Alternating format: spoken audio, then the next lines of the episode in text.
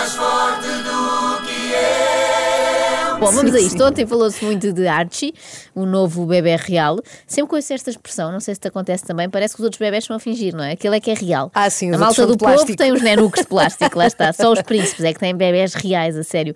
Bom, eu não quero ficar fora do assunto do momento e por isso também tenho umas achegas a dar sobre a família real. Mas a portuguesa, claro, que é a que interessa. No outro dia falámos aqui da Duquesa de Cadaval. Tu não estavas cá, Ana. Mas eu ouvi, A ouvi. propósito do Estoril Open, eh, um evento que é uma espécie de corridas de cavalos em Ascot, não é? É a versão portuguesa.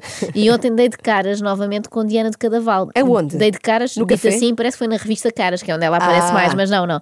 Foi em casa da Cristina Ferreira, portanto, no programa da Cristina, eh, a Duquesa foi visitar a plebe e qual terá sido a primeira pergunta que Cristina fez a Diana de Cadaval? E para, para uma criança não é um bocadinho chato nascer logo princesa? a ter que se comportar muito bem e a cumprir um bocadinho essas regras, ou não? De facto, nós habituamos-nos àquilo que é a nossa vida. Chato, chato é ser do cadaval, Cristina, na verdade. Mas pronto, isto tem graça por três motivos. Primeiro, porque a Cristina faz a pergunta e dá a resposta. Não sei se reparaste. Ela perguntou, respondeu, está despachado. Segundo, porque Cristina fez, na verdade, uma pergunta retórica, já que ela sabe perfeitamente como é ser princesa. Todos sabemos que Cristina é a nossa princesa do povo. O facto de tu deixares ah, ah, as manhãs e a TVI e o Manel é quase semelhante à morte da princesa Diana, porque as pessoas não estão preparadas para isso. Pois não, ainda hoje, ainda hoje. E em terceiro lugar, porque é que isto é engraçado? Porque não faz sentido que Diana tenha sido criada como uma princesa, já que ela é apenas duquesa de Cadaval desde 2001. Comprou o título. É, não sei se comprou, mas foi um título atribuído, repara tu, pelo Conselho de Nobreza, que nesse ano foi extinto, depois desta polémica. Bom, e só se tornou princesa ao casar mais tarde com Charles Philippe d'Orléans, Ah. Príncipe de Orleans. A única chatice é a Casa de Orleans ficar em França e França não ser agora uma monarquia. Portanto, no fundo, é um príncipe não praticante, não é? É um príncipe à paisana, não serve para nada. No fundo, isto é como o Dom Duarte dizer que é rei de Portugal. Felizmente é só um sonho dele, para nós é um pesadelo. E sim, por casamento sou princesa, que o meu marido faz parte da família real de França. Exatamente. Mas quer dizer, hoje em dia nós trabalhamos, eu escrevo livros, eu gero o Palácio Cadaval que está na minha família há Ui. mais de 600 anos. Ui, ui. Que canseira! Desde que deixou de haver aias, a vida das rainhas e das princesas é muito mais complicada, não E é? olha que limpar 600 anos. Não é fácil, Não é e certeza são muitos quartos, muitos quartos.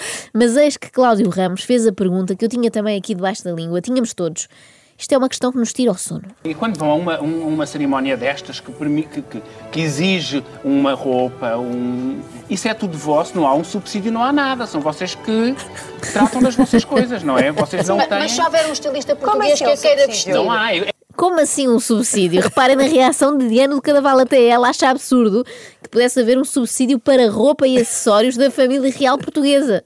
Nós somos uma república, não é? O que seria termos de ser nós a pagar eh, os saia-casacos da Dona Isabel Herédia. Ah, Imagina. íamos à ruína. Ou um gel para o bigode de Dom Duarte. Quer dizer, se Portugal fosse uma monarquia, eu acredito que houvesse subsídio para isso e para muito mais. Se nós sendo uma república já é o que é, os deputados têm um subsídio de transporte de casa para a Assembleia, outro de deslocação até ao seu círculo eleitoral e ainda outro para deslocação em trabalho político em geral em todo o território. Ou seja, só para andarem de um lado para o outro já recebem bastante. Se calhar, olha, era mesmo melhor apostarmos na monarquia, que eles não gastam tanto em gasóleo, porque andam de costas, não é? É, comprar um cavalo para eles. Acorde com a Joana, a Ana e a Carla. Às três da manhã. Na Renascença.